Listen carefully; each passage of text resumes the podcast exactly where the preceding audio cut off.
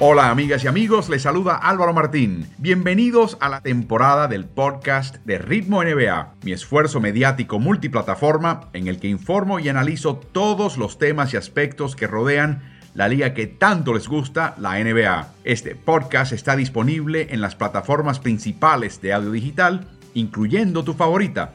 Así que suscríbete a Ritmo NBA para no perderte episodio alguno.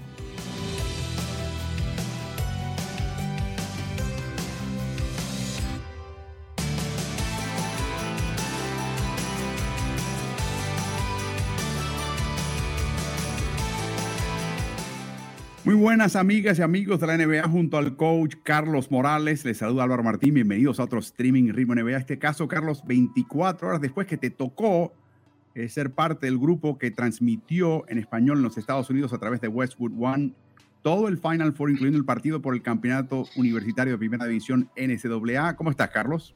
Bien, Álvaro, y contento de estar nuevamente acá en Ritmo NBA.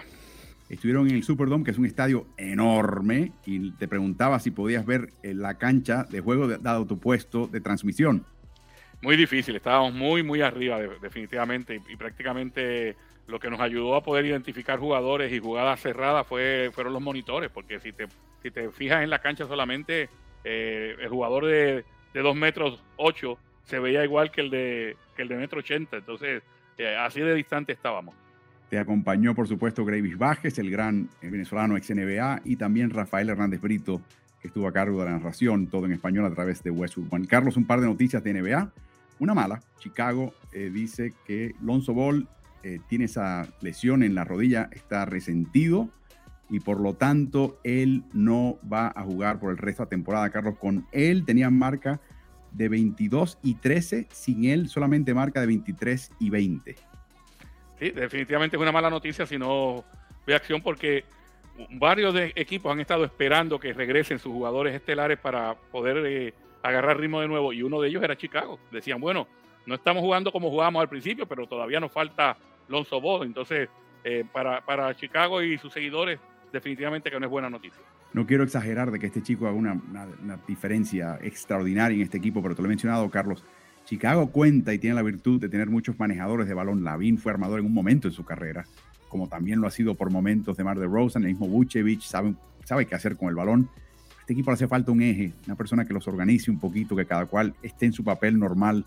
Y creo que Alonso Ball era esa figura y lo van a extrañar. La buena noticia viene de Los Ángeles, Carlos, donde hoy mismo practicó ya completo Norman Powell. O sea que su regreso es inminente. Y en la misma práctica, no solamente aparece Kawhi Leonard, sino inclusive Carlos está de tan buen humor que saluda a miembros de la prensa. Listo ya para regresar, me parece. Sí, eh, a mí me llamó la atención esta semana cuando lo vi en el banco de su equipo eh, cuando estaban de visitantes. Tú sabes que usualmente Kawhi, eh, aparte de ser muy parco, le gusta seguir su rehabilitación bastante de forma callada y en muchas ocasiones no se deja ver y verlo que, que viajó con el equipo, ya eso eran, ya daba buenos indicios. Y por último, uno que viajó con el equipo es Zion Williamson. Y su padrastro indicó ayer en un podcast que él está listo, que dice eso dependerá de un cálculo del equipo, del valor a largo plazo y a corto plazo del retorno de él y la posibilidad de arriesgar una lesión más. Pero que el chico está muy contento, que está listo, que él piensa que puede jugar ya. Eh, y también eh, se tomó bastante tiempo, Carlos, en desmentir que hay mala relación entre la familia de Williamson y la gerencia del equipo Nueva Orleans. Y además, lo que sí también es notable es que habló de forma superlativa de la contratación de Willie Green como técnico. Dice, no quiero insultar a los previos, pero me pareció que ha sido súper acertada la decisión de traer a Willie Green.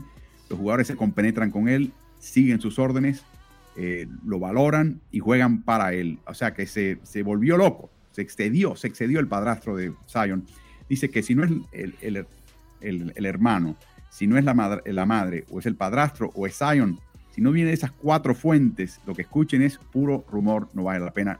veremos si ese es el caso, ¿no, Carlos? Eh, interesante que él tenga que añadir a, la señora, se añade él y a su hermano, cuando la realidad es, si no viene de Zion, no le presten atención. Es, eso es lo que debió haber dicho.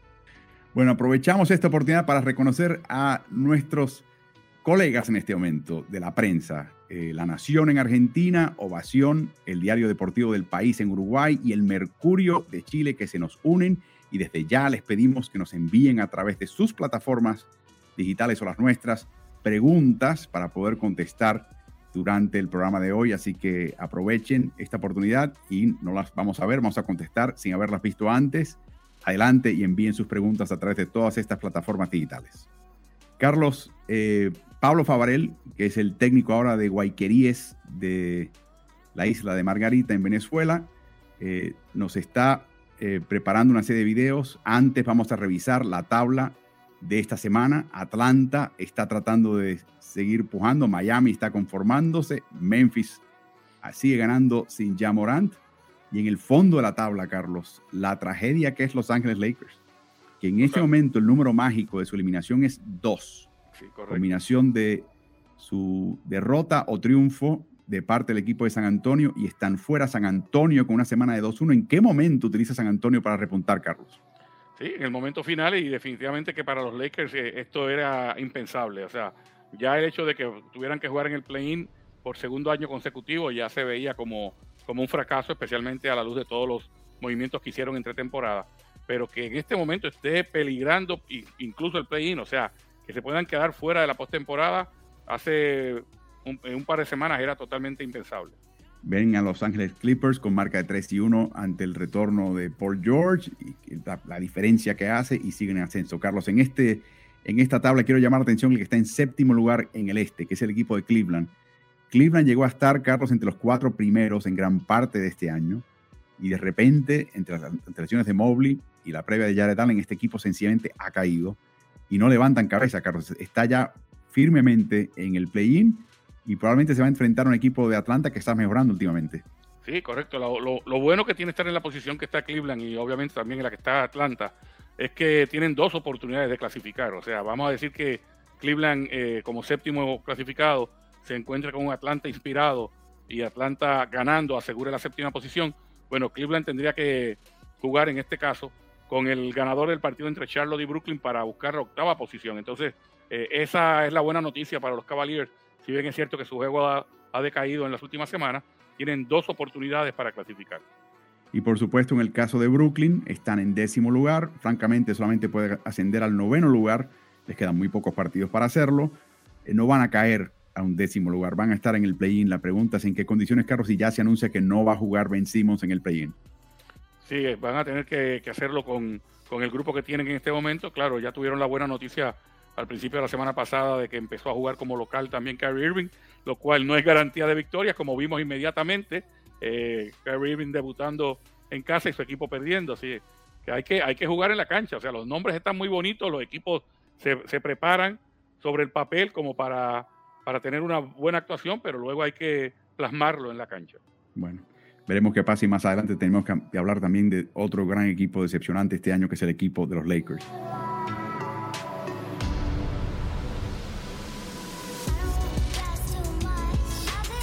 Pero mencionaba a Pablo Favarel, que es el técnico en funciones en este momento de Guayqueríes, de Isla Margarita Carlos. Nos está preparando una serie de videos aquí en Ritmo NBA que nos encantan. El primero se dedicamos a aspectos de la defensiva de los Memphis Grizzlies. Observen. Este es el partido, Carlos, de Memphis contra Milwaukee.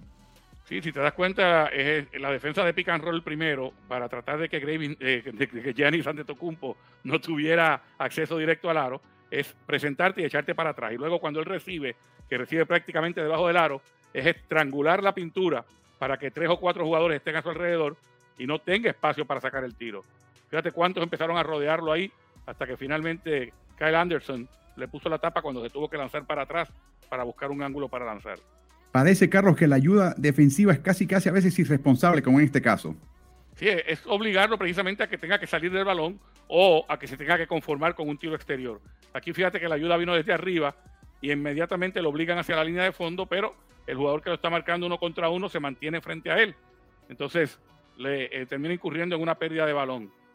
Y de nuevo, observen que están todos apertechados. Aquí está la famosa muralla, Carlos, la famosa muralla que se habla contra Yanis Antetokounmpo. Sí, lo, hacen todos los equipos cuando vienen en transición, en el contragolpe le forman la pared, que no es otra cosa que tratar de tener hasta tres jugadores eh, para, parados paralelamente para que él no tenga espacio para pasar y de ahí tendría que pasar el balón o tendría que lanzarlo. Y en muchas ocasiones ha sido eficaz. Obviamente eso antes de que Yanis de, desarrollara un tiro exterior era la, mejor arma para defenderlo. Y aquí vemos una cantidad de rotaciones extraordinarias, Carlos. En una situación de pick and roll nuevamente, aquí viene una doble marca inmediata y el jugador que puso la cortina se queda entre comillas abierto, pero fíjate cómo rotan inmediatamente hacia él y tratando de hacer el pase adicional, el primero que había ayudado en la, en la doble marca con Yanis dio eh, la rotación completa de un lado a otro para ponerle presión al tiro. Increíble. Él falla, viene una segunda ola y finalmente el rebote asegurado por Jaren Jackson. Este es, por esto es que este equipo de Memphis, Carlos, y no importa quién está en cancha, todos juegan igual, ¿no? Sí, esto es actividad pura, actividad eh, eh, completa. Pueden haber aciertos en las rotaciones o pueden haber errores, pero si tú estás activo continuamente, usualmente puedes obligar a que el equipo rival tome un tiro incómodo. Fíjate esta rotación de Adams, que usualmente sería hacia el aro, ¿no? Pero como ya tuvo la ayuda de un compañero que se metió en la pintura, él le sale al tiro y obliga a que hagan el pase adicional. Y ahí tiene la, la calidad Kyle Anderson, Carlos, de observen a Kyle Anderson en todo momento. Da la ayuda y al retroceder se mete en el lugar del pase. Miren Anderson baja en la canasta. Ahora retrocede ahí, va y corta el balón. Es una gran virtud que tiene este equipo de Memphis. Finalmente está la ayuda temprano en la penetración. Se, se habla de de las áreas de, los codos, donde debe haber siempre un jugador defendiendo, ¿no? Ayudando, listo ya para ayudar, que no tenga que meterse a lo último, sino que ya esté ahí. Y eso es lo que está haciendo en este caso el equipo de Memphis para obligar a la pérdida de balón y poderla convertir en puntos en contragolpe. Mencionaba eh, Stan Van Gondi, Carlos, hoy analista de TNT, que fue técnico en la NBA, por supuesto, que el gran talón de Aquiles de este equipo de Memphis va a ser si le quitan el contragolpe, eh, y si le quitan ese juego de, cortar balones y transición. El problema es que en esta temporada no hemos visto a muchos equipos que son capaces de hacerlo constantemente. Sí, porque para que te quiten el contragolpe tú tendrías que mantenerte ejecutando prácticamente perfecto en un lado de la cancha para que el equipo que le gusta contragolpear tuviera que estar sacando el balón de la red continuamente. Pero Memphis provoca el contragolpe de dos formas. Con tiros largos que ellos agarran rebote y sacan ese balón rápido o creando pérdidas de balón como las que vimos aquí entonces, tienes que tener un gran control del balón, incurrir en muy pocas pérdidas, tener un porcentaje alto de campo para poder quitar el fast break a Memphis. Bueno, el director técnico Pablo Fabrel hoy con Guayqueríes de Isla Margarita. Recuerden, es un entrenador argentino eh, que ha dado ya varias vueltas por el mundo, ha estado en México, por supuesto ha estado en Argentina, ha sido asistente de Nicolás Casalanida por muchos años. Prepara otro video, Carlos, de una defensiva que sorprende, porque cuando examinas los elementos, sí hay un par de jugadores muy buenos, pero varios no. La de Minnesota Timberwolves, Carlos. Sí, la, de Minnesota Timberwolves es el ejemplo perfecto de que con actividad se pueden subsanar varios errores. Mira esta doble marca de frente a Luca Doncic. Usualmente Luca estaría matando esta doble marca porque con cualquier jugador que viniera o paralelo o al tiro libre ya vendría un buen pase y de ahí rompería la marca. Sin embargo, la actividad y el hecho de que le, le taparon la vista lo obligó a hacer un pase que simplemente no iba a llegar. Y en el otro costado ven a Carl Anthony Towns marcando en la punta. Sí, esta es una situación donde usualmente saca mucho, mucha ventaja a Luca Doncic cuando tiene el cambio con un pivot porque lo ataca, le hace el paso de retirada en muchas ocasiones para tomar el tiro. Pero aquí vino una doble marca temprano y esto realmente es un tiro que, debió, haber, entrado. Es lo que te digo, que a veces la actividad hace ver como que la defensa fue buena, pero realmente simplemente esto, esto es un tiro que la NBA entra más del 50% de las veces. Y aquí vemos, por supuesto, a DeAngelo Russell en la punta en este caso, Carlos. Sí, DeAngelo Russell eh, va eh, eh, con su compañero, van a doble marcar el balón. De nuevo, el balón está en el eje de cancha prácticamente, está en el medio de cancha. El pase fue un pase malo porque si tú utilizabas como relevo al jugador que está arriba, que en este caso era Tatum, hubiesen tenido o un tiro cómodo o hubiesen podido relevar el balón a donde lo quería llevar Marcus Smart. Pero lo, hizo el pase cruzado y se convierte obviamente en una situación de contragolpe para su equipo. Y en este caso la emboscada a Jalen Brown para obligarlo a salir del balón y la atención a las rotaciones. Sí, la rotación aquí es perfecta, ¿no? Porque fíjate que el primer hombre que te puede hacer daño es el que está recibiendo el ángulo. Aquí viene la primera rotación y luego viene el pase cruzado, que es el segundo pase que te puede hacer daño. Pero la actividad defensiva hace que tengan que hacer un pase más. Y la rotación es, o la responsabilidad es el que esté abierto tienes que salir de ese. Si eres el más cercano, debes salir de ese. Fíjate la última rotación, cómo se llevan el balón en, un robo para poderlo convertir en puntos. Increíble, Carlos. En el caso de Jordan McLaughlin, en esta secuencia, es totalmente en la licuadora. Pasa de estar en la llave marcando a Time Lord a salir al perímetro, a marcar a Smart y cortar el balón para finalmente liquidar a favor de su equipo. Undécima mejor defensiva. No, lo hacen con algunos. Eh, no te diría, Carlos, hay que darle su crédito, su reconocimiento a este equipo, pero eh, Jarek Vanderbilt es muy bueno marcando. Tienen dos o tres jugadores que son muy buenos marcando. Los demás es por colocación en cancha, por, porque evitan situaciones difíciles y están jugando los porcentajes, ¿no? Yo te diría que es por actividad más que otra cosa, Álvaro, porque como te dije anteriormente, hay algunas de estas secuencias que vimos que desde el punto de vista defensivo no me hacen lógica, porque tú estás doble marcando en el eje de cancha a un jugador que está viendo todo el panorama y que en ocasiones tiene que ver con dos cosas, con que la actividad saque de ritmo al rival al extremo de que ellos cometan un error, o como en el caso que hablamos de, de Luca Doncic pasándole el balón a Finney Smith eh, en el ángulo, porque viene una doble marca, de que ese jugador no saca justicia con un tiro totalmente abierto. Eh, sí, cierto, alguien va a rotar y le va a levantar el brazo, pero es un tiro, como dije anteriormente, que a veces tienes que encestar más del 50% de la NBA. Así que, ¿por qué es que tiene éxito en muchas ocasiones si hay errores tácticos? Porque hay actividad, porque los jugadores no se rinden y de un lugar saltan al otro, haya lógica en ese movimiento o no haya.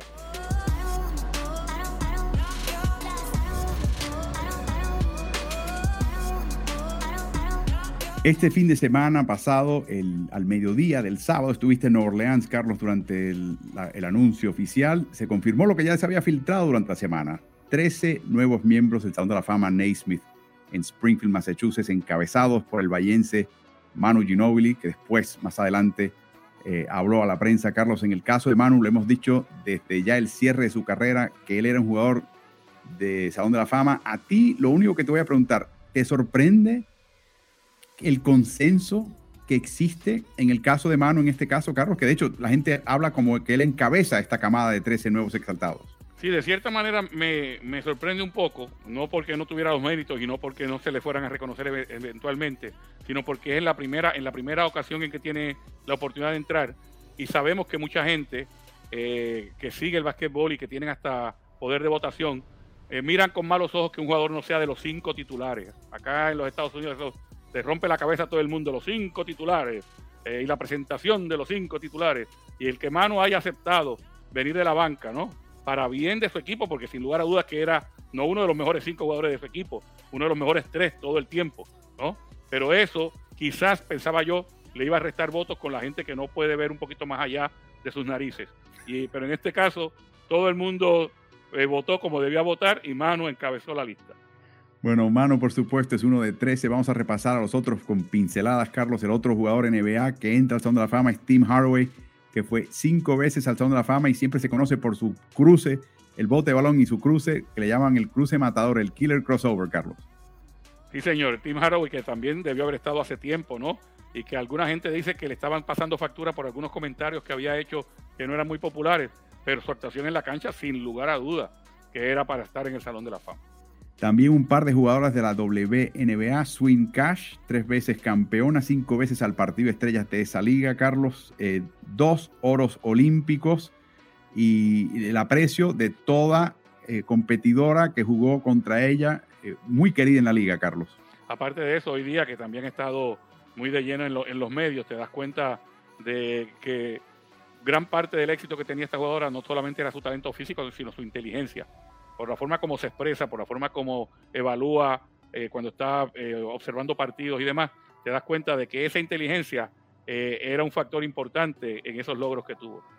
La otra jugadora de WNBA es Swing Cash, dos veces oro olímpico, cuatro veces al partido de estrellas de la WNBA, tres veces campeona, es otra de esas grandes jugadoras que también tuvo el apoyo de todas sus pares y contemporáneas. Sí, en el caso de tanto de Swing Cash como de Lindsay Wallen, eh, fueron jugadoras olímpicas, ganaron medallas de oro tanto en, eh, en las Olimpiadas como eh, en los mundiales. Y estamos hablando de una jugadora que cuando la veía físicamente, en el caso de Wallen, no te impresionaba mucho. Sin embargo, era una armadora de primera línea, con unos pases tremendos, con unos tiros en los momentos cruciales de partido. Ganó campeonato con el con Lynx de Minnesota.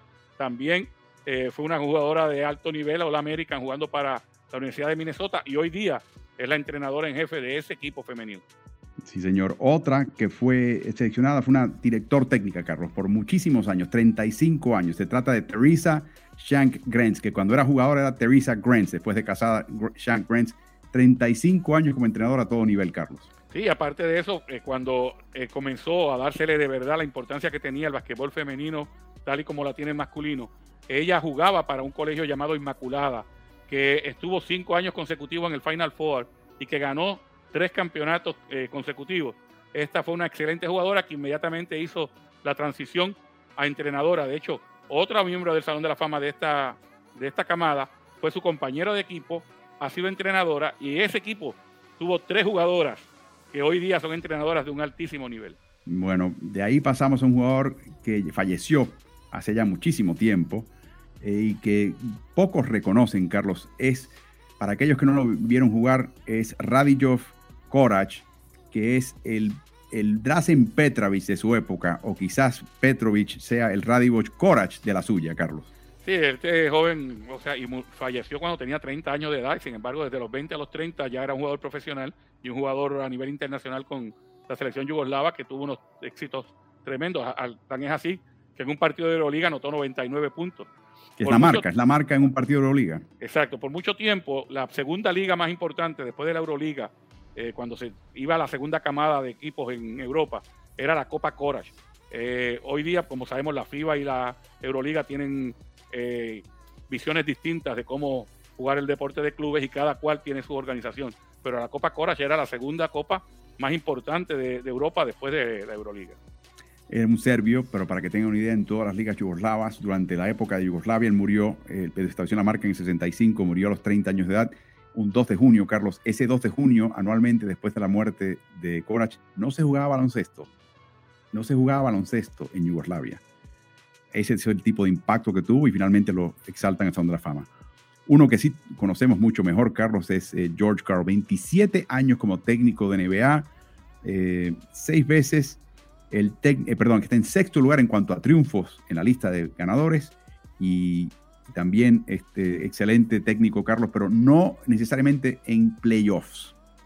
Bueno, él tuvo un pequeño éxito en playoffs con el equipo de Seattle, que de hecho llegaron a una, a una final de liga. Eh, el equipo aquel que tenía Kemp y tenía Peyton, bueno, precisamente el que está en la foto con Kendall Gill. Eh, pero además de eso, por momentos cuando él no era tan bien visto, porque tú sabes que los ciclos de los entrenadores van y vienen, y en un momento dado decían, bueno, George K. usted ya pasó su ciclo en la NBA, se fue a Europa a dirigir al Real Madrid, nada más y nada menos, y lo ganó todo en Europa con el Real Madrid, luego regresó. También tuvo buenos años con los Denver Nuggets, especialmente en los primeros años de Carmelo Anthony con ese equipo, pero eh, lamentablemente, como menciona, llegaba a los playoffs y su equipo en algún momento eh, trastabillaba. Pero George Carl, sin lugar a dudas, que ha sido un técnico nada más que por la eh, longevidad y por eh, el puño que puso en el en los juegos, o sea, por, por lo que es su sello de fábrica, merece estar en el Salón de la Fama. Sin duda, muy, muy capaz eh, técnicamente y por supuesto, no olvidemos, fue jugador en la vieja ABA. La próxima exaltada es Marianne Stanley, Carlos, campeón de la NCAA, campeona de WNA, directora técnica del año en la WNBA. ¿Qué no hizo Marianne? No, y es la que te mencionaba que fue compañera de Teresa Shank cuando ganaron los campeonatos como jugadora. Es una, eh, una administradora, entrenadora y exjugadora eh, que en todo lo que ha hecho ha tenido éxito. Así que eh, más vale que sea Hall of Famer. El próximo lleva 30 años recorriendo canchas como entrenador universitario de la NCAA, típicamente de primera división. Es el oso, Bob Hoggins.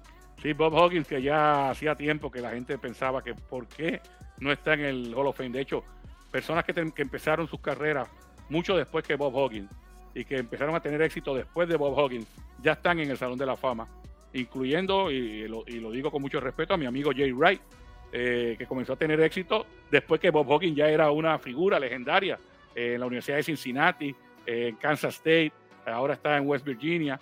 Sin embargo, alguna factura le estaban pasando que no estaba en el Salón de la Fama. Hoy día llega y con todos los laureles que se merece.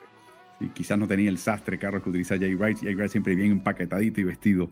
El próximo es una persona muy interesante, Carlos, porque Tuvo sus momentos como jugador de NBA, como entrenador de NBA, pero la gente se olvida de él. Se trata de Larry Costello. Costello fue campeón como jugador con el equipo de Filadelfia, junto a Will Chamberlain en el año 67. Seis veces al partido estrellas.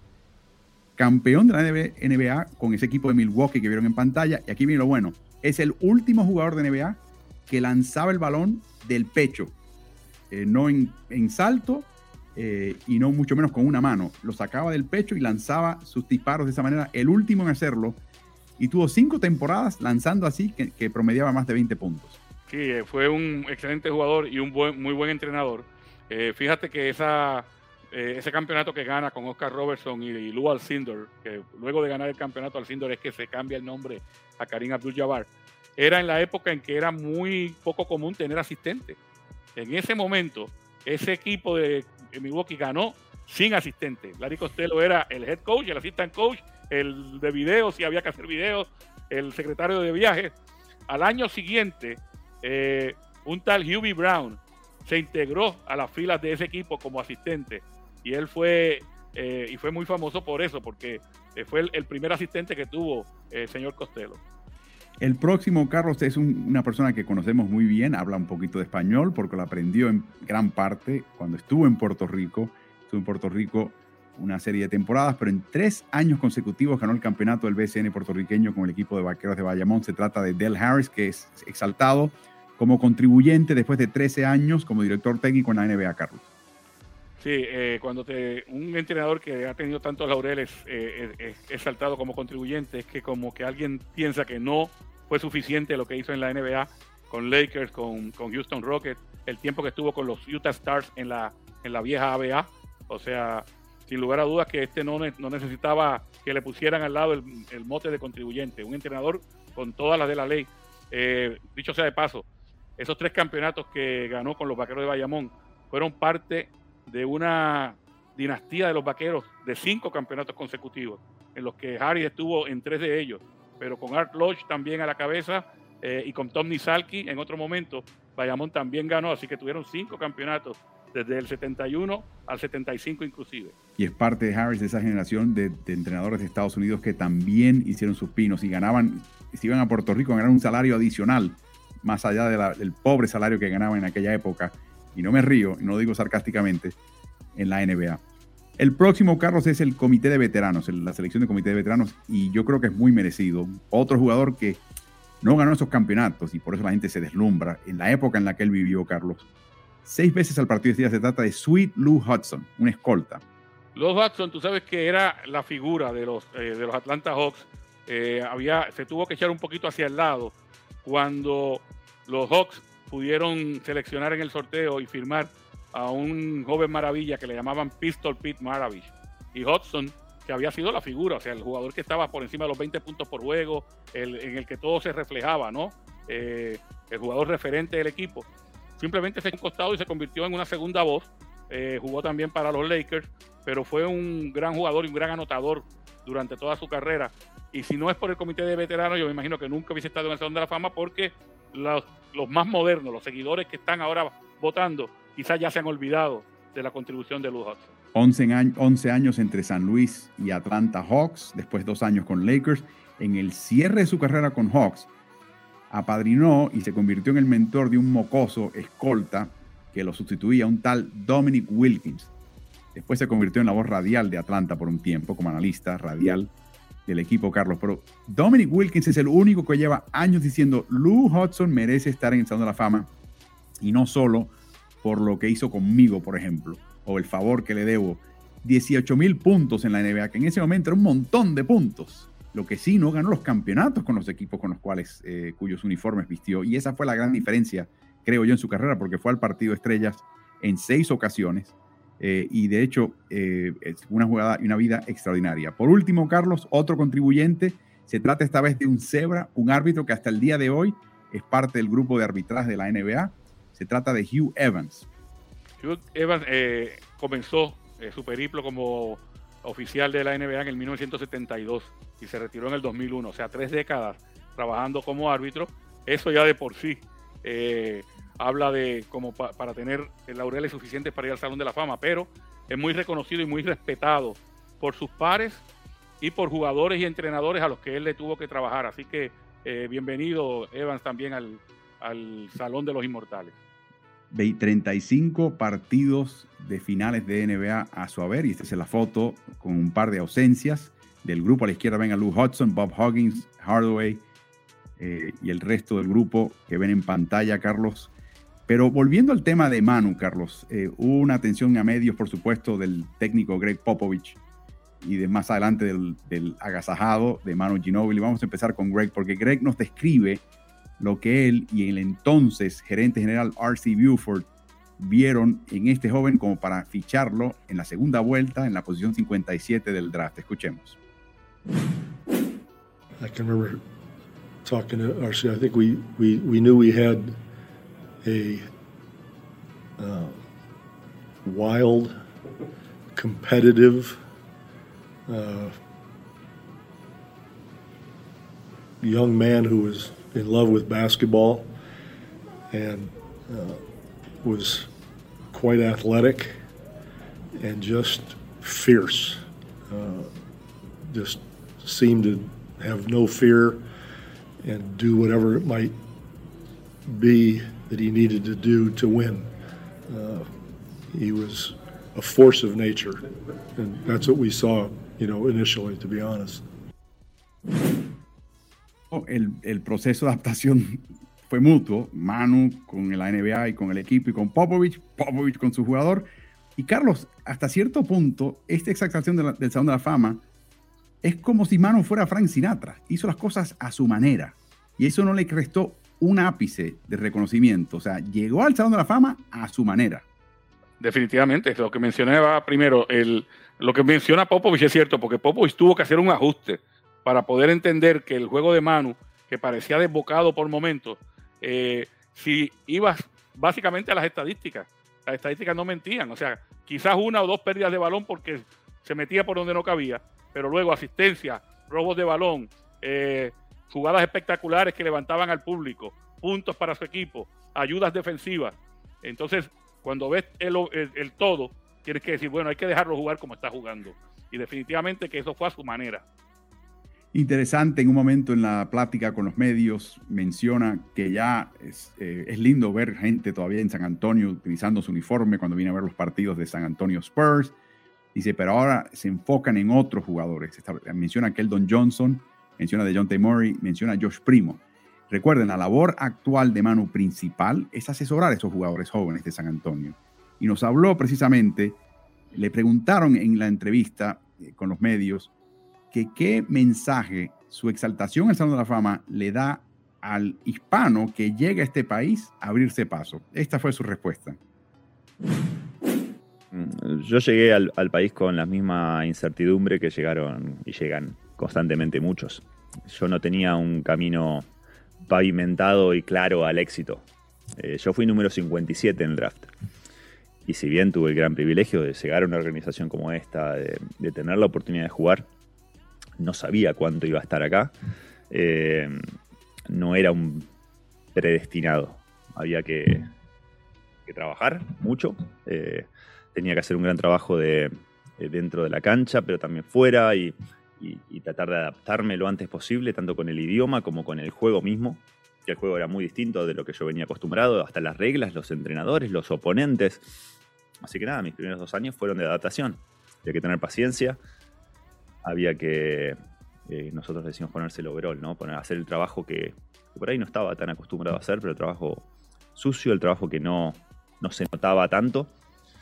Y, de a poco convencer al, a mis pares, eh, a mi equipo, a mis entrenadores, que, que yo les servía al equipo, que yo lo hacía un poquito mejor y que cuando estaba en la cancha eh, se notaba la diferencia. Y bueno, ese fue mi, mi, mi mentalidad esa fue mi mentalidad los primeros, primer año, año y medio, dos años. Y, bueno, por suerte dio, dio frutos, ¿no? Pero, repito, mi, mi, éxito no estaba garantizado, como pasa con algunos jugadores que son elegidos número uno, dos, tres del draft. Interesante, Carlos, el sueño americano, el sueño estadounidense se cumple una vez más eh, y llega como un inmigrante con el cuchillo entre la boca porque sabe que, nada estaba garantizado y así jugaba, jugaba como si cada partido era el cual iba a utilizar para evaluarlo si permanecía o no. Sí, definitivamente que eso yo creo que también le ganó muchos adeptos entre, entre ese tipo de afición, ¿no? Que es trabajadora, que se levantan de madrugada día tras día para tratar de, ganarse el sustento y el sustento de su familia, eh, hacer lo que haya que hacer para laborar eh, diariamente. Bueno, un jugador de básquetbol que refleja ese, ese mismo tipo de entrega y de ética de trabajo, pues se gana al público. Y recuerdo que la comunidad hispana, que en gran mayoría en San Antonio es mexicana, ama a Manu Ginóbili desde prácticamente desde, que llegó. Sin duda, una identificación total. Le preguntaron nuestros colegas de la prensa cuál es su papel actual con el equipo. Esto fue lo que nos contestó. Trato de, estar, ¿no? De, mm, contar mi experiencia, em, tanto eh, en FIBA como, como en la NBA, lo que me sirvió a mí con los jugadores y eh, mi visión de exjugador con la dirigencia, con el cuerpo técnico y trato de colaborar en lo que pueda. No tengo un, rol súper específico, sí estoy tratando de estar cerca de los jugadores porque son un equipo joven con poca experiencia y tratar de, sumar eh, por el lado de ellos, pero también eh, tratando de aprender del otro lado y, observando todo y escuchando y viendo a ver si realmente quiero seguir este camino más adelante o, no. Pero lo seguro es que, que, me gusta estar todavía involucrado, que en la organización tengo un montón de amigos y gente que aprecio realmente y disfruto el día a día.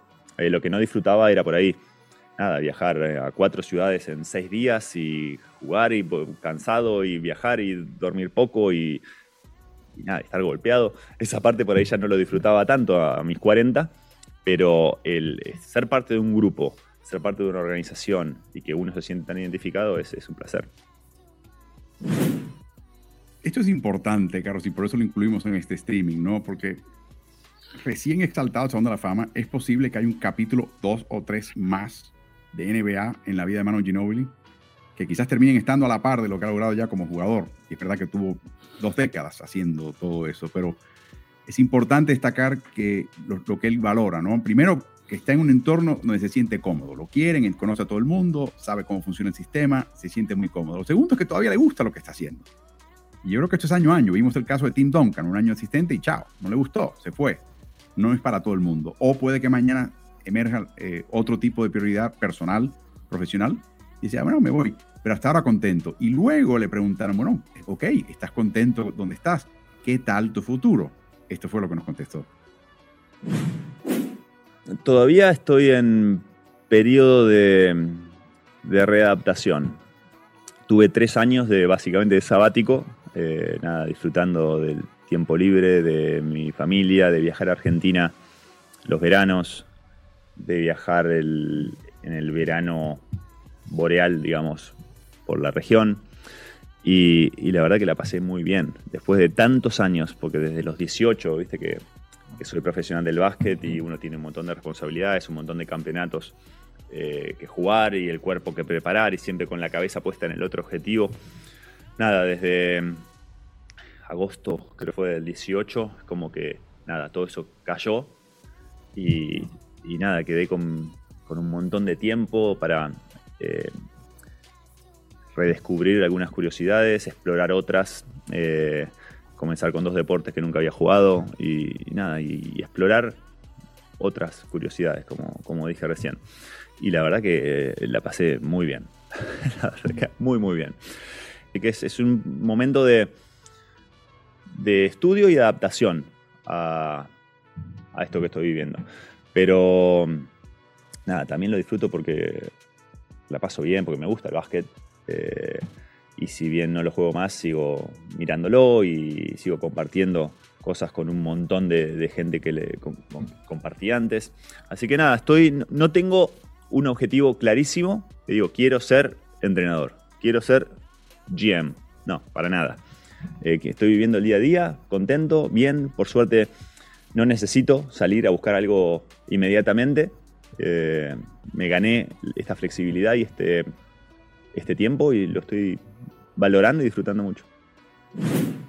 O sea que no hay un objetivo inmediato, Carlos, pero se está preparando para cuando llegue ese, esa vacante, cuando llegue esa oportunidad, esté listo. De nuevo, no sabemos en qué dirección va. Eh, no sé cómo piensas. Eh, yo estoy seguro si él va a estar interesado en el trajín de ser entrenador, director técnico de un equipo de NBA, Carlos, porque eso es, es, como, es como ser una, una monja en un convento de clausura. O sea, el resto de tu vida la eliminas, la colocas a un costado por casi 11 meses y medio al año.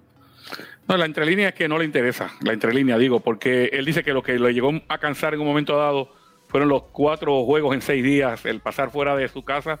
Eso no, tengo noticias para mano, eso no se va a quitar cuando sea, si fuera entrenador en jefe eh, o asistente a tiempo, a tiempo completo. Entonces, él está viviendo eh, lo mejor de los dos mundos porque está ayudando a su ritmo. O sea, él quiere estar involucrado con el básquetbol, él está allí en San Antonio, todo lo que sea alrededor del equipo, él lo puede hacer, pero luego el equipo se va y a veces se van 10 días, una semana completa, y él puede quedarse en su casa. Si aceptara un trabajo oficial, estaría viajando con el equipo continuamente. Yo creo que él se está disfrutando esa libertad, esa independencia económica que le dio el haber jugado por tanto tiempo en la liga, y eso le permite entonces hacer lo que él más disfrute. Yo creo que eh, e, eso es un ser humano realizado, el tener la libertad de poder hacer lo que más disfrute. Y Carlos, para cerrar este tema, eh, lo hablamos tú y yo con uno de sus entrenadores, Oscar Huevo Sánchez, eh, utilizando otra, otra imagen del clérigo, eh, cuando en una época, por muchos años, por, por, de hecho por siglos, tenías un hijo o una hija y esa hija terminaba en un convento como monja o el, el, hijo terminaba con sacerdote, era un gran logro para la familia, porque estaba más enchufado al cielo, ¿no? Claro el que Manu entra al Salón de la Fama, eh, no solamente entra él, entra con él un montón de gente, ¿no? Entra el básquet completo, primero el básquet bahiense, segundo el básquet argentino y tercero el básquet latinoamericano. O sea, sin lugar a dudas que todos, todos nos colamos al Salón de la Fama con la entrada de Manu. Del 9 al 10 de septiembre, no sabemos exactamente qué fecha va a ser, él va a estar ahí ambos días. Eh, así que va a ser un momento muy emotivo. Yo tengo que calcular que la noche va a ser el 10 de septiembre, la noche que él va a dar su discurso. Loco por saber qué va a decir, más allá de dar las gracias, que ocupa el 90% de tu discurso. Siempre tienes la oportunidad de colocar un par de, de, pensamientos que ponen a todo el mundo a pensar. Estoy loco por escuchar lo que tiene que decir Manu, pero por el momento lo felicitamos de todo corazón y nos unimos a todo un medio planeta, Carlos, que está muy contento con esta noticia. Así es. Pregunta del Mercurio. ¿Creen que Jason Tatum sea eh, digno de representar el equipo, el cuadro de honor de primera línea de la NBA, Carlos? La actuación que ha tenido en las últimas, yo te diría, en los últimos par de meses eh, y la posición en la que ha puesto ese equipo, eh, te dice que sí, que tiene los méritos. Ahora, equipo de primera línea son cinco jugadores.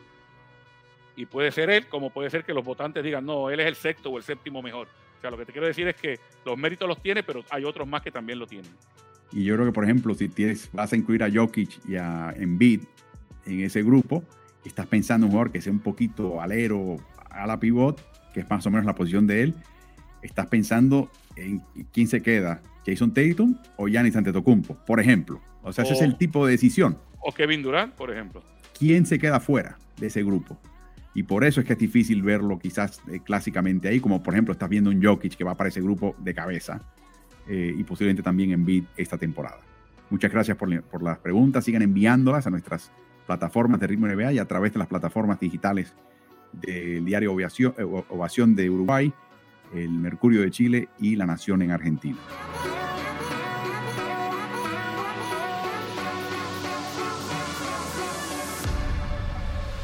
Por muchos años, el peor equipo en la NBA tenía un 25% de probabilidad de ganar la primera selección del draft, uno de cada cuatro. Los demás equipos se acomodaban debajo de ese 25%. Era bastante clarito que terminar con el peor registro te daba la mejor probabilidad de conseguir la primera selección. Y eso lo que produjo fue tanking, la idea de perder a propósito, la idea de tú no colocar a tus mejores jugadores al final de la temporada, decir que están lesionados y de esa manera limitar lo que puede hacer el técnico con el personal que tiene a mano y esencialmente perder a propósito. Se hace de forma eh, un poquito eh, burda, pero esa es la manera que se hace todo esto. La liga cambió su formato hace unos años para que entonces los, los peores tres equipos tuvieran la misma probabilidad, que es el 14%. Y cuando examinamos la tabla invertida que hemos estado mostrándole ya por varias semanas, vemos que esos tres equipos son Houston, Orlando y Detroit. Detrás de ellos vienen el Thunder, Pacers y Portland Trail Blazers. Ahora bien, Carlos, lo que muchas personas no se dan cuenta es que debajo de Portland y debajo de ese 9% de probabilidad de conseguir la primera selección, vienen una serie de equipos.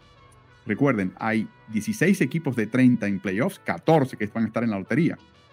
Lo que la gente quizás no esté al tanto, Carlos, es el hecho de que los primeros cuatro puestos se fijan en la lotería. Pero del quinto al 14 no hay lotería. La lotería es para solamente cuatro combinaciones de números que tendrán el primer seleccionado, segundo, tercero y cuarto.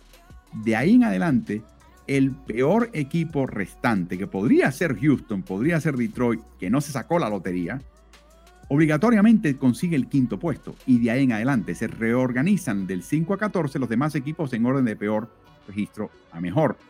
Y por lo tanto, la pregunta que, nos hacemos todos es ¿por qué? Aún si han quitado ese incentivo del 25% y lo cortan prácticamente un poco más de la mitad, al 14%, ¿por qué los equipos hacen tanking?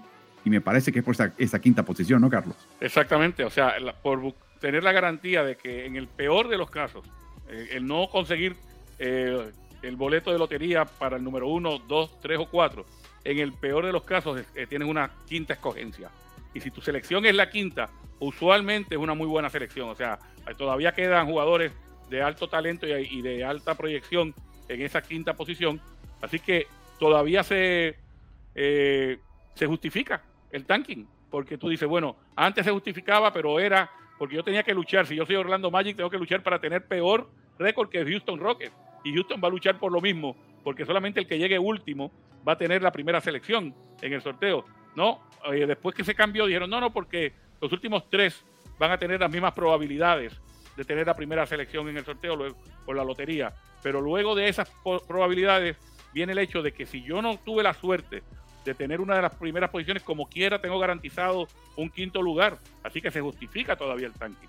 Y cuando examinamos los jugadores que han sido seleccionados recientemente en esa quinta ubicación, vemos que hay jugadores del calibre de Jalen Sox, Isaac Okoro que está en Cleveland, Garland, Young y de Aaron Fox. Estos últimos tres, Carlos, en el partido de estrellas o de calibre de partido de estrellas, que quizás sea el caso de Okoro futuro y de Jalen Sox. O sea, estás hablando no solamente de un titular, sino un jugador que está para el partido de estrellas o está casi para ser considerado un partido de estrellas. Es un buen jugador.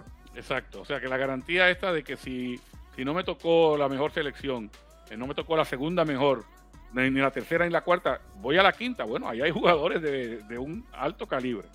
Hemos hablado de, posibles eh, reformas a este sistema. Uno de los que hablamos es sencillamente que se le otorgue al mejor equipo no clasificado a playoffs la primera selección del draft, para crear una competencia para ser el mejor del resto.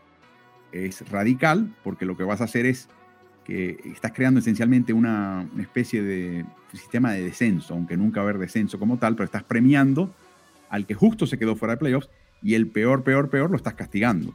Pero francamente, lo que me pone a pensar, Carlos, es de tener ese sistema, si veremos al peor, peor, tener el año que ha tenido un equipo como Detroit o Houston. No estarían buscando ese tipo de marca, ¿no?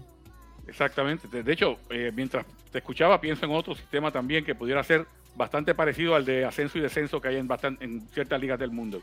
Imagínate que los equipos que no clasifican, eh, los 14 equipos que no clasifican, jugaran un mini torneo y dependiendo de la posición en la que quedaran en ese mini torneo, estuvieran seleccionando en el draft. Mm. O sea, lo que estamos hablando es de la motivación para ganar versus la motivación para perder, porque mientras mejor termines, eh, mejor oportunidad tendrás, que, es básicamente lo que estás eh, definiendo tú dentro de la temporada regular. Pero yo te diría que hasta para añadirle un poquito de, morbo a la cosa, tener un mini torneo en la parte final, mientras unos están jugando playoffs, hay otros que están jugándose las selecciones del draft. Y la otra cosa, Carlos, es examinar quiénes fueron fichados en los últimos años en sexta posición, séptima posición, octava, novena y décima. Y en algún momento dirás, de aquí en adelante ya, no ya ni siquiera hay un jugador seguro titular. Y empezar a decir, bueno, los primeros siete equipos tienen la misma probabilidad de llegar a, a tener la primera selección. que es una versión de lo que estaba diciendo anteriormente, es una, una, versión distinta. O sea que en vez de equiparar los peores tres, equiparar los peores siete, por ejemplo. Y a ver qué pasa. Y yo creo que estás empezando a quitar totalmente el incentivo para tener ese tipo de, situación. Así que veremos.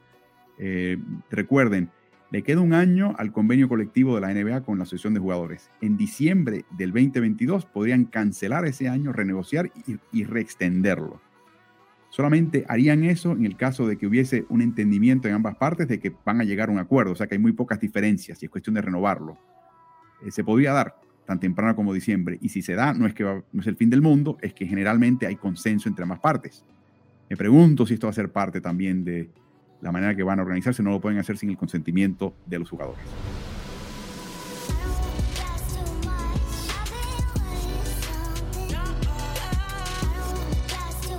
No podemos desaprovechar la presencia del coach Carlos Morales eh, durante todo este fin de semana del Final Four y el juego por el campeonato del baloncesto universitario masculino en Nueva Orleans para proyectar una lista de jugadores que sencillamente a él le llamaron la atención. Y hay que ser muy cauteloso.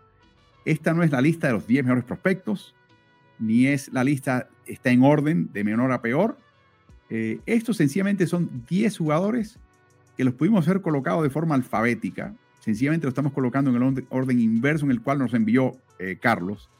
Pero obviamente son jugadores que por una razón u otra, Carlos, te captaron atención, comenzando con el que se lesionó el lunes en el partido final y fue la gran diferencia eh, en el campeonato del equipo de Kansas, el cuarto que lograron en la NCAA. Es el jugador del equipo contrario, que tuvo una ventaja de 15 puntos en el descanso de ese partido y Kansas la remontó, es la remontada más grande de la historia de ese partido final. Se trata de Armando Bacot. Bueno, usted que en el caso del pivot de North Carolina, eh, hay que jugar seis partidos para poder estar jugando en el, partido por el campeonato nacional.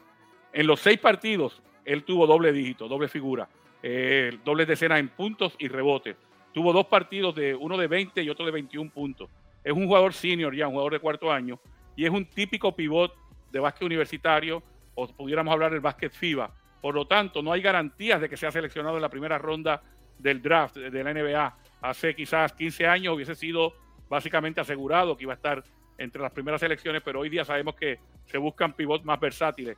Así que no hay una garantía que Armando Bacon vaya a ser seleccionado, pero sí me impresionó porque logró cosas que no se habían logrado. Tuvo dos partidos, uno de 21 rebotes y otro de 20 rebotes. Y, dijiste algo eh, que, hace mucho sentido fue clave la lesión de tobillo que sufrió, tanto en, el partido semifinal como luego cuando se la grabó en el partido final, para que North Carolina no pudiera terminar lo que comenzaron, porque a base de él giraba todo, tanto en el costado defensivo como en el costado ofensivo. Se perfila en este momento entre los expertos que va a ser fichado al fondo la segunda vuelta, como mencionas, no va a ser cotizado. El próximo es un compañero de equipo, Carlos, que también se proyecta a ser fichado en la segunda vuelta. Se trata de Caleb Love. Love es un jugador de segundo año eh, y, lo interesante de Love en este campeonato es que eh, promedió cerca de 19 puntos por partido, pero tenía malas primeras mitades. Pero cuando te hablo malas primeras mitades, eran mitades en las que lanzaba 2 de 10 de campo y terminaba con 3 puntos, 4 puntos. Y luego terminaba con 20 puntos en la segunda mitad solamente para quedarse por encima de los 25 30 puntos. Eso lo hizo en dos partidos clave, en el partido del Elite 8 y en el partido del, del Final Four. Entonces estamos hablando de un jugador con un talento ofensivo extraordinario, aparte de que una, tiene una gran, capacidad atlética y longitud y pudiera ser un jugador interesante en la NBA porque puede jugar los dos lados de la cancha. El próximo es un escolta que se considera parte de un grupo de seis jugadores que se podrían intercambiar los primeros seis puestos en el draft. Jugó en la Universidad de Purdue, se trata de Jaden Ivy. También es un jugador de segundo año, un jugador que es espigado para su posición, de hecho puede jugar de escolta o de alero, pero tiene la capacidad, y lo vimos durante toda la temporada regular en el Big Ten de anotar cuando más hace falta. O sea, de, en los momentos cruciales de un partido, lejos de temblarle la mano, lo que hace es que se aupa, se levanta y se convierte en la figura clave de su equipo. Gran parte del éxito que tuvo perdido esta temporada se debe a esa habilidad que tenía para aparecer en los momentos cruciales. Otro escolta del campeón Kansas, Ochai Agbayi, Carlos. Sí, Agbayi básicamente fue el jugador eh, del año del Big 12, fue el jugador del año del torneo del Big 12 y fue seleccionado el jugador del torneo de la NCAA, aunque sus últimos dos partidos no fueron grandiosos. El, el partido semifinal eh, contra Vilanova básicamente vivió del área de tres puntos, excepto los primeros seis tiros de tres puntos que tomó eh, y siempre estuvo pendiente a la defensa. en la ofensiva del, del, último partido vino a carburar más o menos a, medio, a mediados del partido, pero un jugador tan importante en los dos lados de la cancha que aún sin tener partidos eh, sobresalientes como había tenido anteriormente, tanto en el Big 12 como en el torneo, eh, aún así fue seleccionado el jugador más destacado. Veremos, Carlos, cómo le va a él. Hay un jugador, sin embargo, que es de extracción haitiana, nacido en Montreal, Canadá, que pasó por la academia de la NBA en México un año, terminó en la Universidad de Arizona. Se trata de Benedict Matherin. Sí, la, conferencia eh, del Pac-10, del Pac-12 hoy, día, de los 12 del Pacífico, cuenta con este jugador como su representante, el mejor jugador de esa conferencia. Arizona fue el mejor equipo por mucho de esa conferencia todo el tiempo. Y Mathurin te juega a los dos lados de la cancha, encesta el tiro largo. Como vemos en esta foto, eh, la capacidad atlética es algo desbordante. Entonces, este sí, que es una garantía de que su juego refleja lo que busca la NBA. Y vamos a ver a este jugador dentro de muy poco eh, jugando en la mejor liga, porque tiene todas las herramientas en los dos costados de la cancha. El próximo tiene Bolengo, su papá jugó en la NBA, se considera séptimo, eh, séptimo en el orden de muchos mock drafts. Se trata del alero Adrian Griffin, hijo.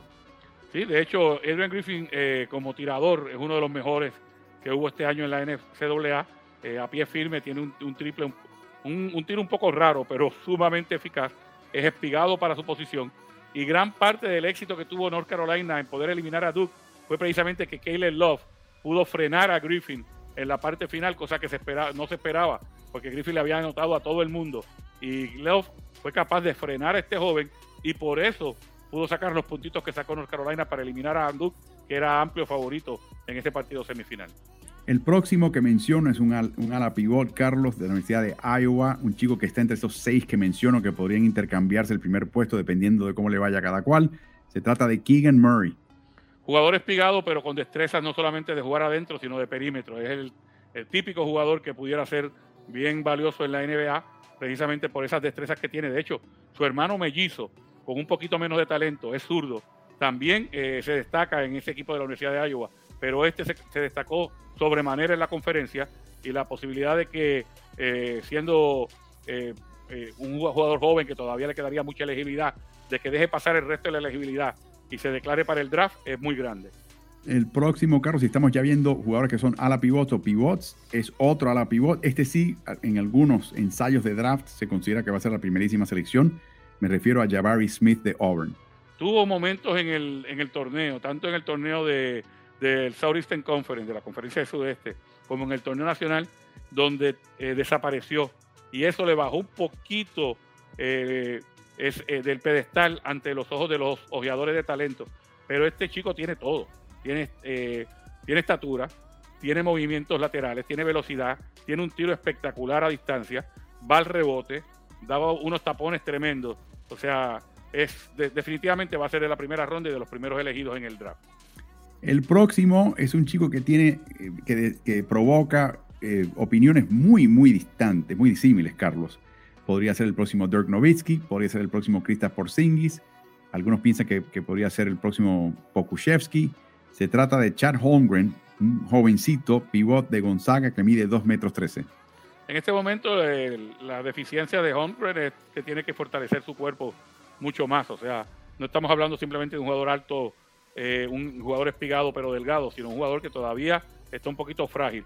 Ahora, tienes que pensar en un jugador de 2 metros 13 que la pone en el piso, que tira de afuera, que da tapones, que cuando agarra un rebote la lleva de un lado a otro, ya sea para volcarla o para hacer una asistencia.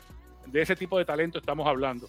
No sabemos si, si se va a declarar para el draft inmediatamente, que mucha gente dice que sí, y que sería una de las primeras dos o tres selecciones, si ese es el caso, o si estaría dispuesto a quedarse un año más en Gonzaga para darle oportunidad a su cuerpo a madurar. Pero lo cierto es que el talento de este joven es eh, grandioso. Y recuerden que quedarse un año más no es ningún problema porque a través del NIL que hemos detallado en otro video de Ritmo NBA en este canal de YouTube, Carlos, se puede ganar un montón de plata. Quizás no tanto como una segunda selección o primera selección global de un draft, pero se puede ganar un montón de plata como universitario, aún recibiendo la beca atlética. Por último, eh, Paolo Banquero, eh, su papá italo-estadounidense, su mamá exjugadora de básquet universitario. Paolo es posiblemente el jugador más atractivo de todo el draft porque eh, con su estatura él hace de todo. Yo te diría que no lo puedes encajonar como ala pivot, como alero, pudieras pensar en él como un escolta, a veces lo, ve, lo ves como un base.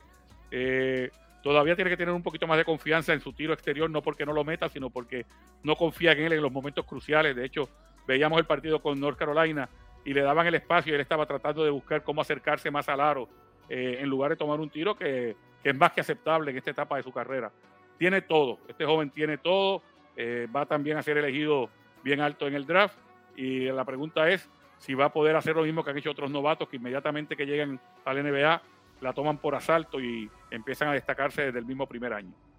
Esta es la lista de los 10 jugadores que le llamaron la atención a Carlos Morales. De nuevo, no hay, una, no hay una, un orden, sencillamente es el orden inverso en el cual nos lo presentó. Así que veremos cómo pasa y poco a poco iremos poniéndolos al día en cuanto al talento disponible para este draft. Hay varios eh, latinoamericanos que posiblemente sean fichados en esas primeras dos vueltas y quizás otros que puedan entrar como agentes libres novatos. Una pequeña, un pequeño entremés de lo que viene, el talento que viene a través de Ritmo NBA.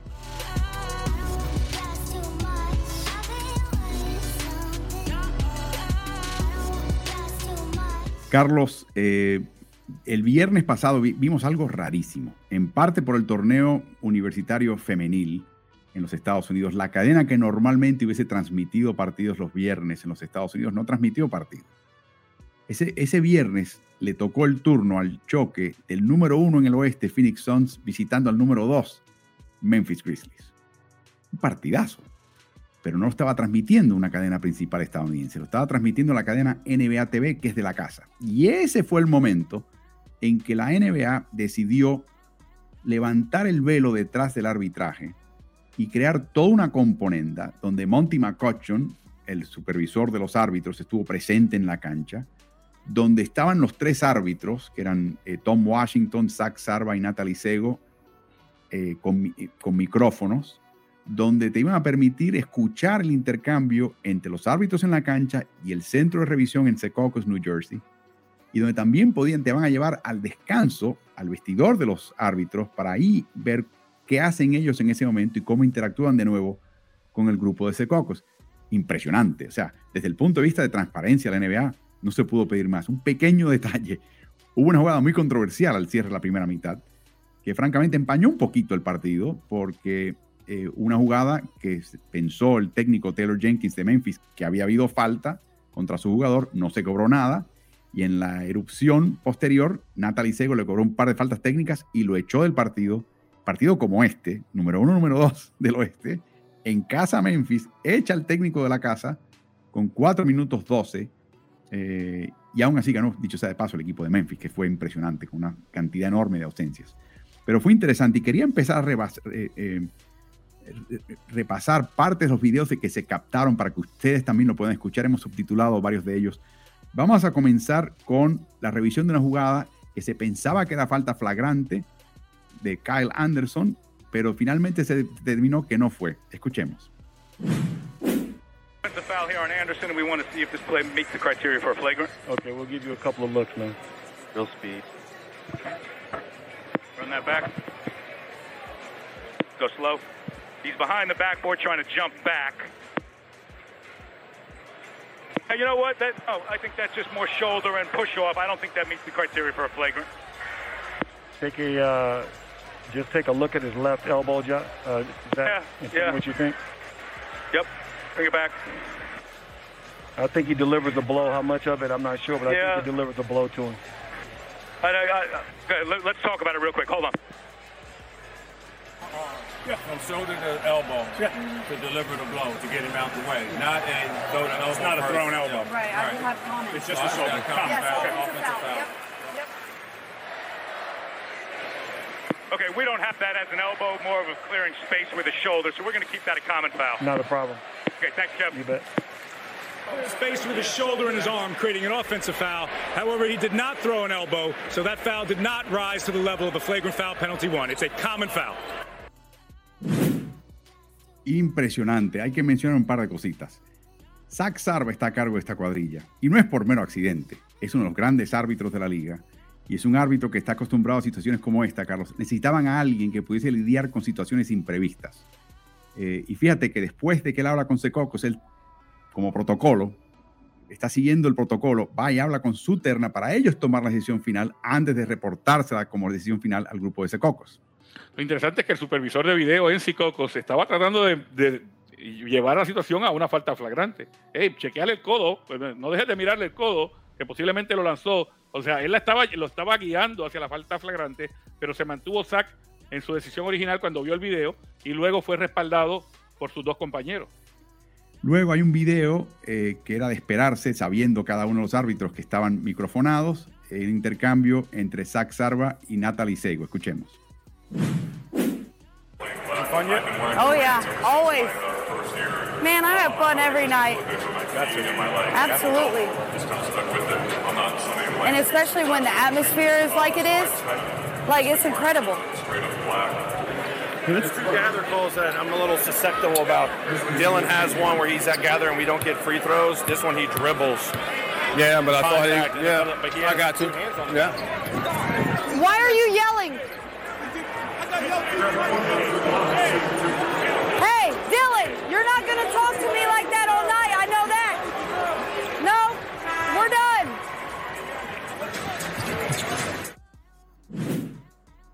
Me encanta la reacción de la Natalie Sego, Carlos. Su papá fue árbitro en categorías menores por 35 años. Esta chica se crió en el oficio. Eh, ¿Qué te pareció todos estos intercambios? Pues, eh, como mencionabas, el intercambio primero con, con Zach es totalmente ensayado, porque saben que tienen un micrófono. Eh, me estoy divirtiendo, siempre me divierto, especialmente cuando esta atmósfera, en otras palabras, la presión a mí no me, no me hace nada. Luego trata de lograr un control de la situación. Me imagino que Dylan Brooks, eh, que no es tampoco eh, un, un- un santito. sacristán, no es un sacristán, eh, estaba quizá dándole mucho, mucho dolor de cabeza con, con la verborrea y lo mandó a parar inmediatamente y de hecho le dijo, no, hasta aquí llegamos, eh, lo cual es, demuestra carácter. eh, así que hasta ahora todo bien. Me, me dio- me pareció bastante interesante la conversación de Jenkins con el, con el árbitro Washington porque le da la razón.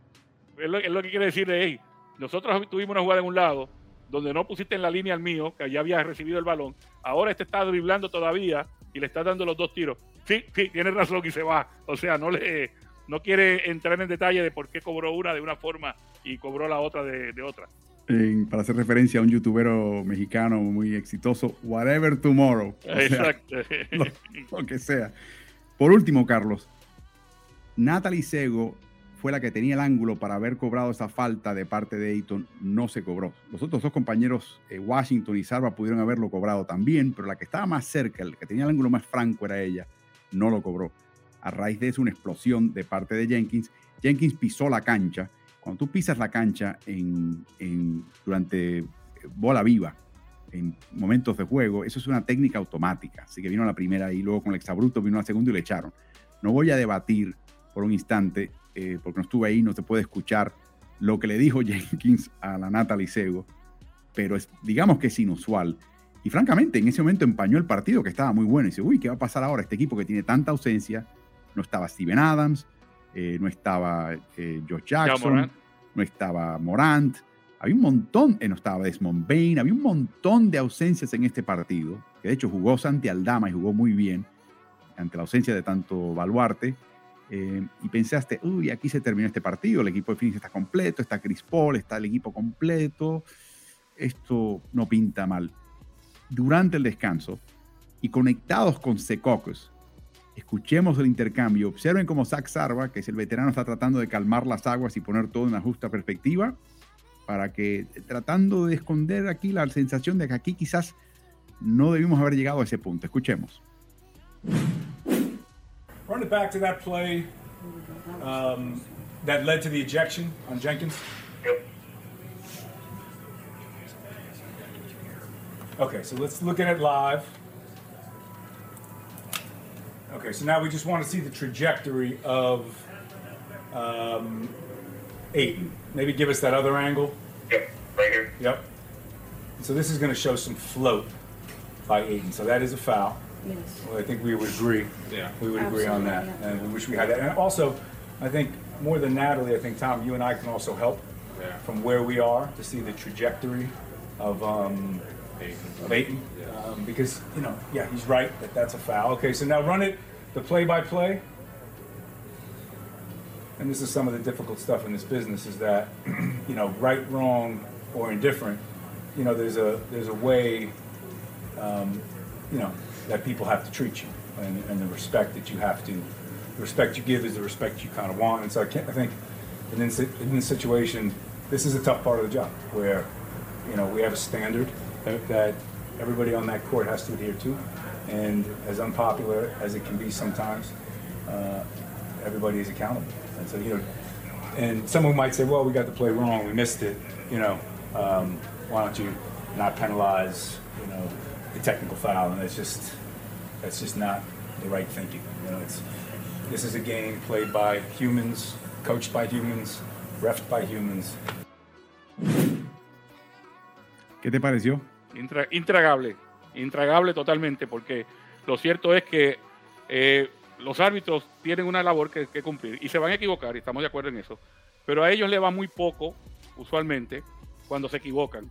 Y los, eh, los jugadores, especialmente en un partido como este, y los entrenadores, tienen mucho más que perder cuando hay fallos.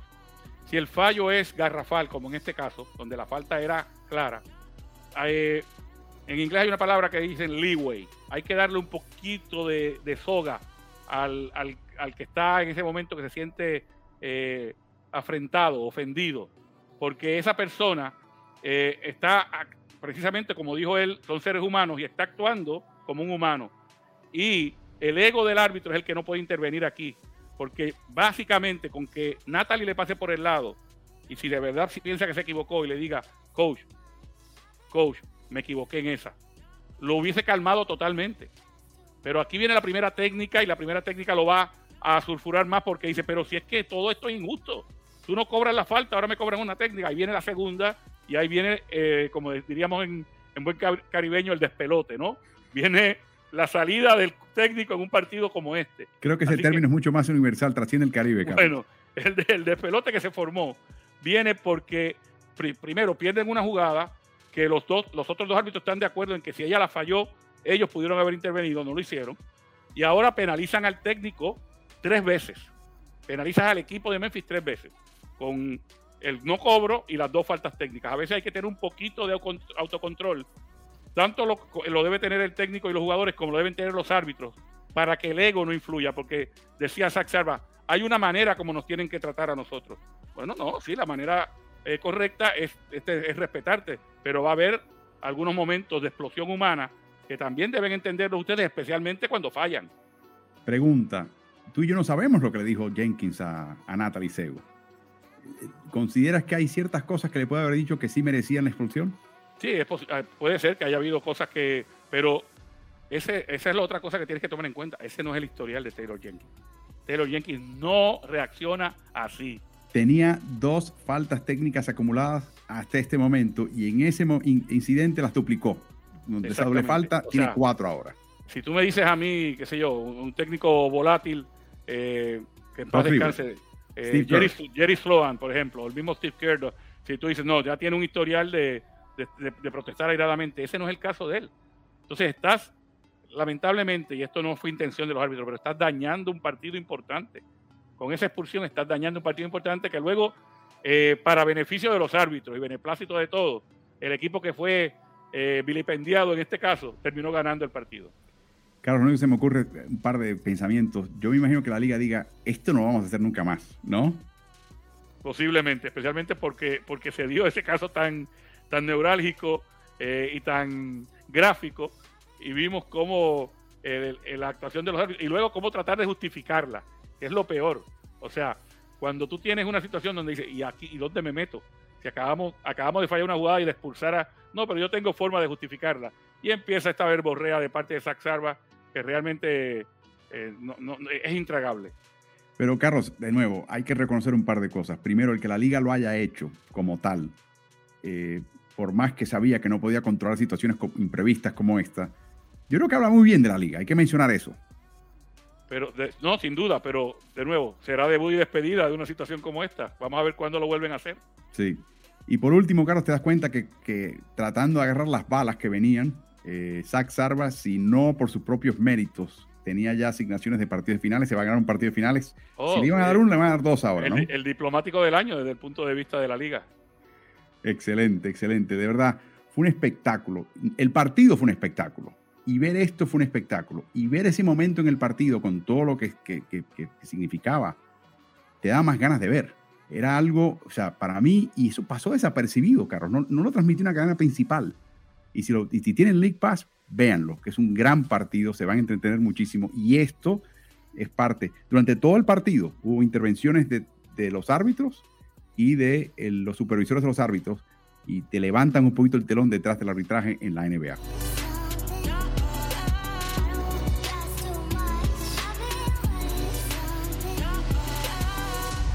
Muy triste la noticia que nos llega en general de Los Ángeles, eh, particularmente el, el principal eh, equipo en, el, en la cripta. Me refiero a los Lakers, claro que va a tener que ser aparentemente la cripta. El número mágico que enfrenta a los Lakers es dos. Cualquier combinación de victorias de San Antonio o derrotas del equipo Los Ángeles que sumen dos ya elimina al equipo los Lakers del play-in, Carlos. Eh, algo totalmente inesperado. Eh, hasta cierto punto uno piensa que imagínate que hubiese clasificado o clasifique Los Ángeles y se tengan que enfrentar y pierdan contra los Clippers en algún momento por tratar de meterse en, en una plaza de playoff. Sería otra humillación tremenda para este grupo. Pero en el partido de esta noche no va a jugar LeBron James. Eh, no. y, y, ya, no, y ya la sensación que hay es que esto se acabó. De hecho, hoy Bleacher Report eh, empieza a sacar eh, todo tipo de notas diciendo de que Frank Vogel se va del equipo y que ya están en la lista de sustitutos Doc Rivers y por supuesto Quinn Snyder, cuyo nombre ha circulado en, en, una posible vacante en Los Ángeles ya por un tiempo. Recuerden que fue asistente de Mike Brown en Los Ángeles por una temporada. Yo creo que enseguida gente atacamos. Eh, lo que sí, Carlos, están vigésimos segundos en eficiencia defensiva y desde que se cotejan esas estadísticas, ningún equipo de Los Ángeles ha estado vigésimo segundo. Desde que se cotejan, llevan 25 años de poder cotejar esas estadísticas de avanzada. Nunca has visto un equipo Lakers vigésimo segundo en defensiva. Y ese es el punto fu fuerte de Vogel, Carlos. ¿Qué te parece? Mira, yo pienso que en muchas ocasiones se habla cuando se hacen cambios y se hacen transacciones para, para tratar de mejorar un equipo para ganar hoy. Se habla en muchas ocasiones de hipotecar el futuro, de que tu equipo entrega demasiado personal y talento a desarrollarse, que en el futuro te puede terminar costando, pero que tú hipotecas el futuro porque dices, no, hay que ganar ahora. Yo creo que los cambios que hizo, eh, primero los cambios para hacerse de Anthony Davis y luego los cambios que se hicieron en este momento entre temporadas para hacerse de, de eh, Russell Westbrook, se hipotecó el presente, Álvaro. Pensando en hipotecar el futuro, se hipotecó el presente, específicamente el lado defensivo de la cancha, el lado de la energía, el lado de, Caruso, el lado de Caldwell Pope. Eh, son jugadores que hace unos años atrás, el lado de Jason Hart, eh, de Brandon Ingram, que ha ido saliendo de jugadores clave. Y si bien es cierto que yo no, no en muchas ocasiones no comulgo mucho con lo que pueda decir Magic Johnson, porque a veces hay que ver con qué agenda viene. Mm. Esta semana dijo cosas que tiene, que tiene razón. O sea, este, eh, lo que ha estado pasando con los Lakers es que lo han ido desboronando poco a poco para llenarlos de estrellas, y pongo estrellas entre comillas, y ese experimento no ha funcionado. Y no ha funcionado por distintas razones y uno puede decir, bueno, con Davis saludable a lo mejor hubiese funcionado, sí, pero Davis no ha estado saludable, nunca consiguieron la química adecuada y están en peligro de, ni siquiera entrar al play-in. Carlos, mi pregunta es, y, y has mencionado todos las, los extenuantes, ¿no? Eh, si no estaba fuera uno, estaba fuera el otro, los baluartes, no encajaba Westbrook, etcétera, etcétera. Pero Frank Vogel, Carlos, ha agarrado equipos peores que este y los ha puesto a jugar defensiva. Eh, ese vigésimo segundo en defensiva para mí es lapidario. Sí, tiene que ver con dos cosas. Primero, que quizás los jugadores que tiene no están eh, dispuestos, motivados o quizás no tienen el talento suficiente para ser jugadores defensivos constantes. Porque tú vas a tener partidos donde dicen, no, llevaban tres derrotas consecutivas y entraron y sacaron de la cancha al rival. Eso ha pasado varias veces este año. Y donde dejaron en 85 puntos a, a Cleveland. Eh, y tú dices, uh, por ahí viene, vienen los Lakers. Y en la próxima noche les meten 120 puntos. Lo cual quiere decir que no hay el tipo de jugador que te va a mantener una consistencia defensiva que te puede hacer el, esfuerzo por una noche, pero no te lo va a hacer por tres o cuatro noches consecutivas. Y ese es un problema, porque como yo he dicho en otras ocasiones, no hay forma alguna de que Frank Vogel hoy sea peor técnico que lo que era hace tres años o era hace cuatro. Eh, y entonces, eh, la razón principal es que no tiene los elementos para poneros, y me imagino, porque sé por lo que pasa un coach, cuántos eh, experimentos de laboratorio estará haciendo en este momento, cuántas fórmulas químicas estará tratando de llenar el señor Vogel para ver si algo explota y, y, empieza a funcionar. Y lo cierto es que no, nada de lo que ha tratado se le ha dado. Increíble, una lástima. Pero por último, Carlos, sigue jugando LeBron James hasta esta lesión de tobillo que lo ha marginado por un par de partidos y quizás por el resto de la temporada. Sigue tomando pasos importantes para llegar a la marca que pensábamos muchos que era inalcanzable de Karim Abdul-Jabbar de puntos anotados en una carrera en la NBA. Y recientemente tuvo que enfrentarse a un equipo de Cleveland. Es un equipo que tenía en ese momento a Evan Mobley y una longitud tremenda. Y él después del partido dice que que le preguntaron, ¿y ese tiro que es en retroceso? Es como yéndote, yéndote en dirección opuesta hacia el aro, en vez de ir hacia el aro, retroceso, ¿no? Eh, ¿Cómo le llamas ese tiro? Y dice, ese es el tiro del paracaídas. Escuchemos lo que dijo LeBron en atención a medios después de ese partido contra Cleveland. The ones that I was shooting tonight is more of a, uh, um, it's more like a parachute. Um, you know, I kind of jump and fade, kind of a parachute uh, momentum away from uh, my defender. And the reason for that is Cleveland has a, a lot of length. They have a lot of length, and uh, you got to be careful going into the paint versus marketing, you know, versus uh, Mobley, uh, versus Moses. Um, you know, they got a lot of length, and you know, Stevens and also, you know, Coro. Those guys um, are lengthy in, what they can do. So, being able to have that that that that patented shot where I can get away from them anytime uh, works well for me and works well for our team.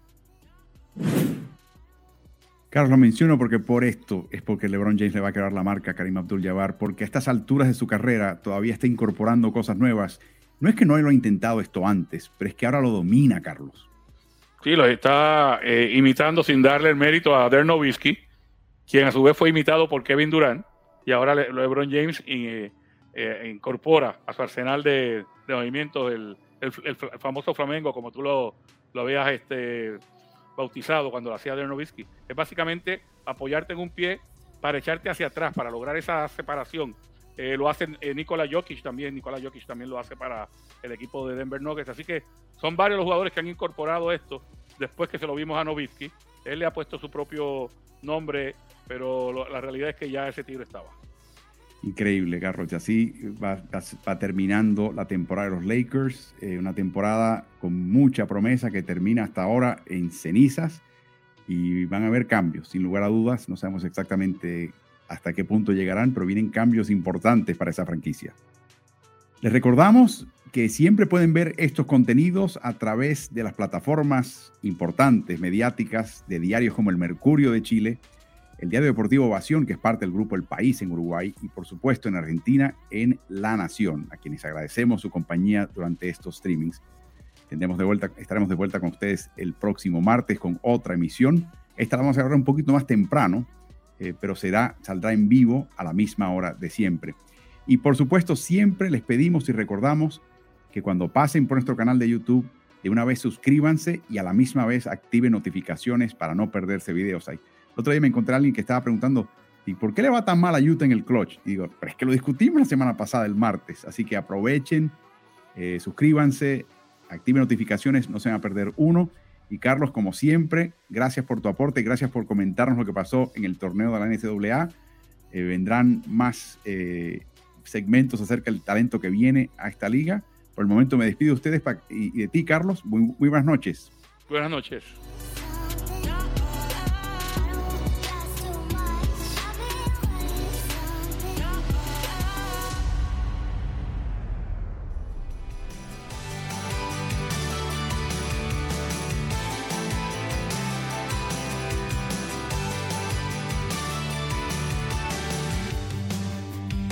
Si te gusta el contenido de nuestro podcast, te pido que te suscribas y nos des buenas calificaciones. Eso nos ayudará a su mejor difusión. Y corre la voz, porque Ritmo NBA es el nuevo canal multiplataforma digital de información y opinión de quien les habla Álvaro Martín. Lo puedes hallar en Twitter, en Instagram, en Facebook y en YouTube. Búscanos siempre como Ritmo NBA. Hasta el próximo episodio.